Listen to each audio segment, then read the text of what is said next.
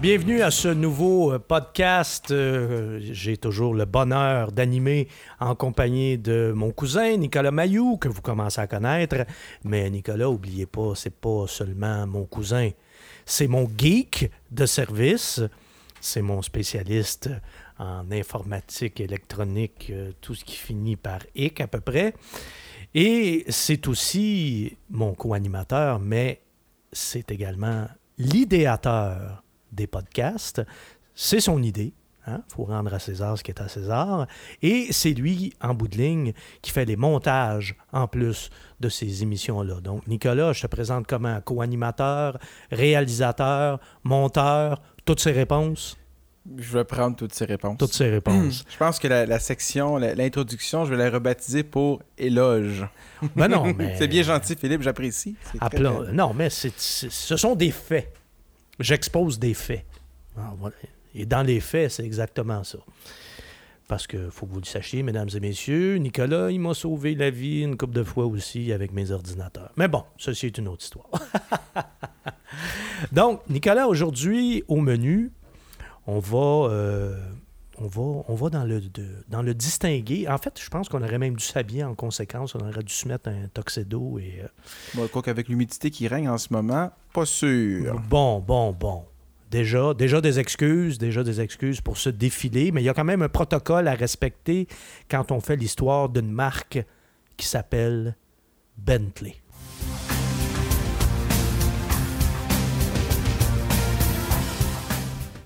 Alors, cette marque emblématique britannique, britannique, a été fondée en 1919 par euh, Walter Owen Bentley, donc il a donné son nom à sa marque, comme c'était l'usage à l'époque. Et Bentley, grande marque, hein, s'il en est une, qui fait vraiment partie du Gotha de l'industrie automobile, mais Bentley fait aussi partie de l'empire Volkswagen depuis 1998. Et celui qui était le grand patron de, Volkswagen, à l'époque, celui qui a placé Volkswagen en mode acquisition, Ferdinand Pieck. Euh, Pieck, euh, c'est vraiment quelqu'un qui a respecté le patrimoine, l'ADN de Bentley, comme il l'a fait d'ailleurs avec les, autres marques de prestige qui ont été rachetées par Volkswagen. On pense notamment à Lamborghini, on pense aussi à Bugatti. Alors, vraiment, il n'a pas, euh, pas profané ces marques-là. Il a respecté l'héritage et le patrimoine de ces marques qui sont quand même des marques porteuses de, beaucoup d'histoires. Des marques même, je pense que le mot est pas trop fort, légendaires. Et dans l'ADN de Bentley, il y a de la course automobile. Et ça, on l'oublie trop souvent, mais Bentley a gagné les 24 heures du Mans six fois. Une fois en 2003, où c'était bon une Audi euh, rebaptisée, là, parce que là, à ce moment-là, toutes ces marques-là faisaient déjà partie de, Volkswagen. Mais dans les, années, dans les années 20, ils ont gagné les 24 heures du Mans cinq fois. Le nom Bentley, il s'est construit beaucoup autour des succès de la marque en course automobile, avec entre autres les légendaires Bentley 3 litres, qui avaient des, des six cylindres de 3 litres avec des pistons en aluminium, un arbre à cam en tête et quatre soupapes par cylindre. En 1920. Euh, ben, dans les années 20, quand même, c'est pas rien. Là. Et ça, ça a été suivi de la Bentley euh, 4,5, qui avait une cylindrée en fait de 4,4 litres, et de la fameuse Bentley Blower, sur laquelle on avait greffé un, Compresseur volumétrique? un compresseur. Merci de m'aider, là, j'avais comme un, comme un petit vide. Et ça, la Bentley Blower, c'est aujourd'hui une voiture de collection qui est très, très prisée et qui vaut une fortune. D'ailleurs, euh, Ralph Lauren en possède une. Hmm. Alors ça, c'était notre volet name dropping. Voilà, c'est fait. Malgré un certain succès commercial, parce que bon, Bentley, ça marchait, ça marchait assez bien, et ce- ces succès-là étaient appuyés par des succès sportifs sur la piste, mais la marque Bentley va être frappée de plein fouet par la Grande Dépression, causée, elle, par le crash boursier de 1929. Donc ça, c'est dur. C'est sûr que c'est dur, ces produits de luxe, quand on a des secousses financières comme ça. Et de sorte qu'en 1931, ben, Bentley va être absorbé par Rolls-Royce. Et ça, c'est un point tournant là, dans l'histoire de Bentley. Et là, ben, de 1931 à 2004, les Bentley vont reprendre euh, des châssis et des moteurs de Rolls-Royce. Dire que ce sont des clones de la- des, des Rolls-Royce, euh, pour certains modèles, c'est peut-être un peu injuste, mais pour d'autres modèles, c'était carrément ça, il faut le dire. Là. Officiellement, euh, c'était des, des Rolls-Royce en version entre guillemets, sportive, là, mais le mot sportive était peut-être un peu fort. En fait, à l'époque, le slogan de Bentley, c'était The Silent Sport Car. OK. La sportive silencieuse. Il va y avoir des exceptions, par exemple, comme la, fameuse série des, euh, des Continentales, qui étaient des superbes coupés Bentley, qui était dessiné et fabriqué sur mesure par les plus grands carrossiers de l'époque. On pense à Mulliner et euh, Parkward en Angleterre, des grands, grands carrossiers euh, anglais, mais aussi Pininfarina en Italie qui a fait une Bentley Continentale légendaire, qu'on a pu voir même ici à Montréal, au Musée des Beaux-Arts, lors de l'exposition euh, Beauté mobile, il y a, plusieurs, il y a quelques années. De 1973 à 1998, les Bentley et les Rolls-Royce vont être carrément produites en parallèle. C'est la même ligne de montage. Puis, et là, c'est presque des clones. Mais en 1980, quand même, dans cette, là, je te dis que c'est de 1973 à 1998, mais en 1980, il va quand même se produire un événement important, significatif. C'est euh, la multinationale Vickers qui va racheter les deux marques c'est-à-dire que Rolls-Royce, on le sait, ils font des moteurs d'avion, entre autres, mais ils vont racheter la division automobile de Rolls-Royce et par conséquent, ils vont racheter la marque Bentley. Et là, les Bentley vont se distinguer un peu plus des Rolls-Royce, euh, essentiellement par leur moteur euh, C'est le cas, par exemple, avec la, Mulsanne. Et avec la grosse berline Mulsanne, ben là aussi, on revenait on faisait un petit clin d'œil aux 24 heures du Mans parce que Mulsanne, c'est le nom, pour ceux qui l'ignoreraient, c'est le nom d'une des lignes droites du circuit où se déroulent les 24 heures du Mans. Avant Vickers, les, Bentley, là, c'est pas des farces, Nicolas, à un moment donné, c'était seulement 5% de la production de Bentley Rolls-Royce. Ah, ils se faisaient vraiment très, très peu euh, de Bentley. Là. Mais tu vois, en 1986, six ans après le rachat par Vickers, le ratio était déjà revenu à 40-60. Donc, on avait 40% de Bentley, 60% de Rolls-Royce. Et en 1991, on a de nouveau atteint la parité. Là. Mais avant que Vickers arrive dans le portrait, là, les Bentley, c'était vraiment c'était une marque qui était en train de mourir. C'était carrément une, Rolls-Royce sur laquelle tu enlevais la, la calandre, la emblématique des Rolls-Royce et tu mettais la calandre non, moins emblématique des Bentley, sauf que entre toi et moi, il n'y avait, plus, euh, avait plus une grande différence. Là, Bentley avait carrément perdu son identité à ce moment-là. Mais ça demeurait quand même une marque qui était très, très forte, ne serait-ce qu'en raison de, son passé. Bentley, même à l'époque, c'était encore un nom qui, qui frappait d'imaginaire. Peut-être pas autant que Rolls-Royce à ce moment-là, mais presque. Ça, a d'ailleurs donné, ça a été à l'origine, ça, d'une bataille juridique que je qualifierais d'épique entre Volkswagen et BMW. Parce que là, les deux marques, les deux géants allemands ont voulu racheter Bentley Rolls-Royce. Et ça a donné une situation à un moment donné même carrément surréaliste où là, la, l'entité Bentley Rolls-Royce avait été comme vendue aux deux en même temps. Là. Et ça, ça a fait une bataille juridique. Ça a vraiment fait là, une espèce d'imbroglio difficile à démêler. Ça a duré, euh, ça a été une cause assez complexe, mais qui s'est terminée finalement par ce qu'on appelle un jugement à la Solomon, là, où là, il y a un juge qui a dit, bon, là, c'est pas compliqué. Volkswagen, vous êtes propriétaire de Bentley, et BMW, vous êtes propriétaire de Rolls-Royce. Fin de l'épisode juridico-judiciaire entre Volkswagen et euh, BMW pour le contrôle de Bentley. Donc, sous l'impulsion de Volkswagen, là, Bentley va vraiment, vraiment se métamorphoser. Que dis-je même, Bentley va ressusciter, littéralement. Et l'architecte ou la pierre angulaire de cette résurrection, c'est une voiture que tu connais bien, Nicolas, c'est la Continental GT. Oui.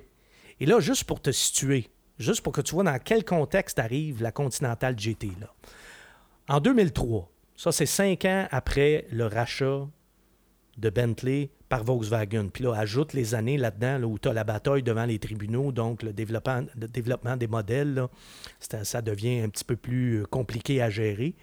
Et en 2003, les ventes de Bentley vont atteindre un creux historique, moins de 1000 voitures vendues, 995 plus précisément. Wow. Ouais, ben ça, pour situer les gens, là, si ça vous dit rien, juste pour vous donner une idée, une marque ultra exclusive comme Ferrari, par les temps qui courent, ils vendent à peu près 7-8 000 voitures, là, autour de 7 000. Et là, euh, on en avait vendu 995, même pas 1000 voitures. Et l'année suivante, en 2004, on va en vendre 6576. Wow. Alors, en un an, on est passé de 995 à plus de 6500 voitures. Pourquoi? Bentley Continental GT, carrément. C'est la Continental GT qui a été lancée l'année précédente qui est responsable de cette augmentation exponentielle des ventes. C'est même, vraiment une explosion. Ça, j'allais dire, euh, Volkswagen a frappé un, un coup de circuit avec la, Continental GT. C'est, plus que ça, c'est un grand chelem. Là. Vraiment, là, ça a été. euh, c'est un point tournant dans l'histoire euh, de la marque. Puis là, ben, il y a d'autres nouveaux modèles qui vont suivre après ça, sous l'impulsion de la Continental GT. D'abord, la Flying Spur, qui est en quelque sorte là, une variante 4 portes de la Continental. D'ailleurs, au début, elle s'appelait même la Continental Flying Spur. Là, on a supprimé euh, Continental. C'est pour le nouveau modèle, c'est simplement Flying Spur. Ça simplifie les choses en plus. Et après ça, ben, on va aussi procéder à la refonte de la Mulsanne en 2009. Puis là, ben, il y a d'autres modèles qui vont, qui vont s'ajouter, qui vont être renouvelés. D'ailleurs, la Continental GT en est à sa deuxième mouture, à sa deuxième génération.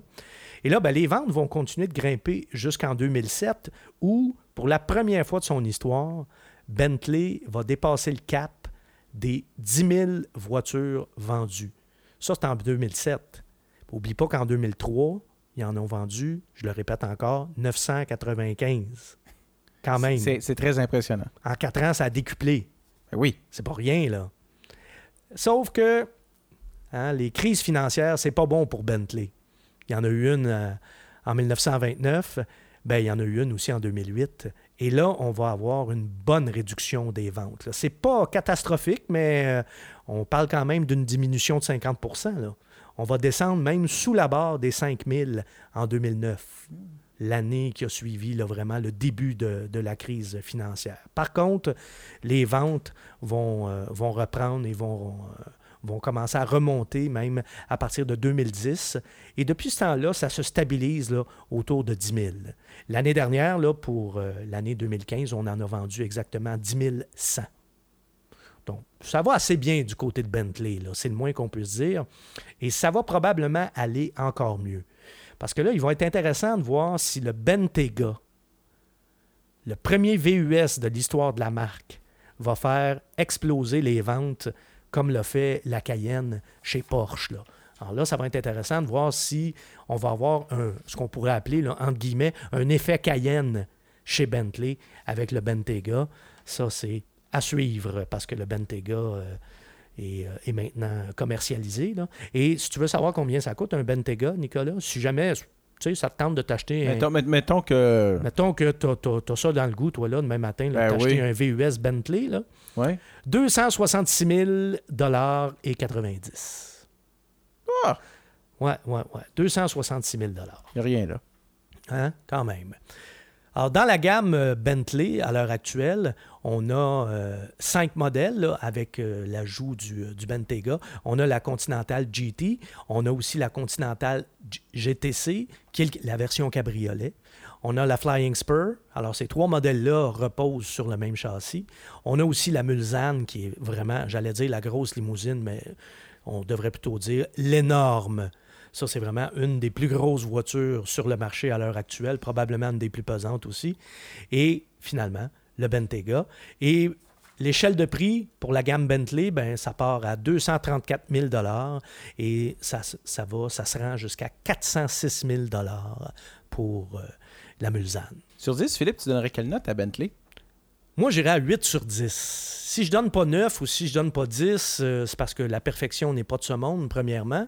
Dans le cas des Bentley aussi, vu que c'est des voitures qui se vendent quand même pas beaucoup, c'est sais, on dit que 10 000 là, pour euh, des voitures de cette catégorie-là, -là, c'est une très, très belle performance, mais en même temps, il en demeure pas moins que c'est assez, assez marginal. Pour, si on veut comparer des pommes avec des pommes, Porsche produit 225 000 voitures par année. Là. Bentley en fait 10 000. Ça, ça donne une idée. Là. Et il est très, très difficile d'avoir des données de fiabilité. Et, Vu le peu de voitures sur les routes? Et puis, tu sais, quand ils font des, des, sondages de fiabilité, ben, ils n'ont pas un, un, assez gros échantillonnage pour euh, recueillir des données sur les propriétaires de Bentley. Moi, je serais très, très, très curieux de connaître euh, la fiabilité de Bentley. Pourquoi? Parce que c'est quand même euh, des voitures qui, sont construites en Angleterre, mais qui sont pour l'essentiel maintenant des voitures allemandes même si, qui ont de la mécanique pratiquement à 100% allemande, même si elles sont construites à la main en Angleterre. J'ai même pu visiter l'usine euh, il y a deux ans. Ça, c'est très impressionnant à voir d'ailleurs. Mais ceci étant dit, est-ce que c'est, ça, ça, en fait des voitures fiables pour autant? Moi, c'est sûr que si tu me dis le mot anglais puis le mot allemand, je suis doublement sceptique par rapport à la fiabilité là-dessus. Là, je serais curieux de savoir euh, comment. Mais en même temps, si c'était vraiment problématique, comme on dit, on le saurait. Ça, serait connu aussi. C'est drôle parce que ça me fait penser, tu dis, euh, c'était une voiture anglaise qui est maintenant rendue une voiture allemande et on se pose des questions sur la peut-être la fiabilité.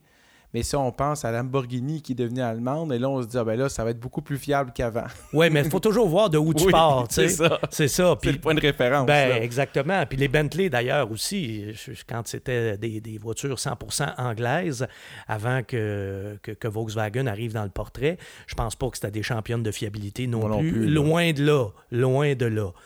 Puis, même chose pour euh, Lamborghini. je pense que c'était pas leur, leur principale qualité.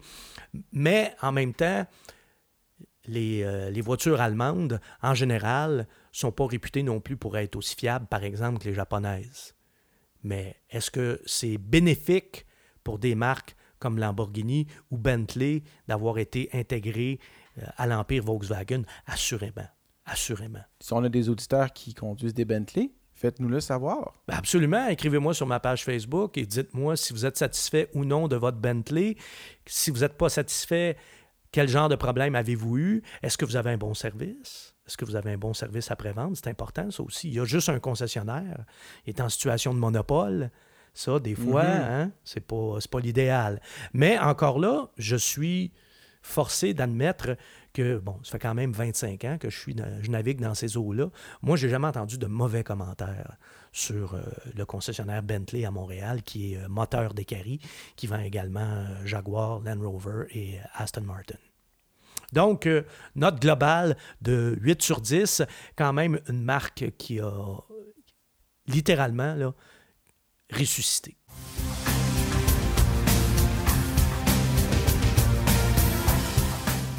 Peut dire que Bentley, c'est une marque qui non seulement a ressuscité, mais c'est une marque qui a retrouvé toute sa grandeur.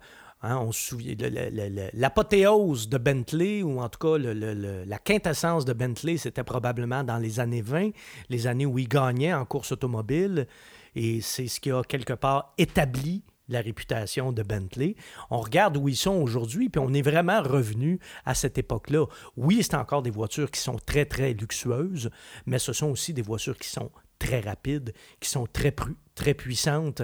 Et une Bentley aujourd'hui, ce n'est plus vu comme une voiture anglaise ennuyeuse, mais plutôt comme euh, une voiture qui euh, vraiment qui donne des sensations très fortes à celui ou celle qui la conduit. Puis les sensations fortes, ça peut être en partie la puissance, ça peut être en partie la vitesse, mais ça peut être aussi le confort, entre guillemets, extrême d'une Bentley. Parce que ce sont aussi des salons roulants, mais des salons roulants. De 400 chevaux et plus. Ah ouais, 500 chevaux et plus, là, c'est, c'est des machines absolument incroyables. Il faut conduire une Bentley une fois dans sa vie pour comprendre aussi pourquoi ça coûte 230 000. Est-ce que je pense qu'il n'y a, a, pas de voiture qui devrait se vendre ce prix-là, mais ceci étant dit, si on la replace dans son contexte, est-ce que c'est une voiture qui vaut son prix? Oui, oui, pleinement.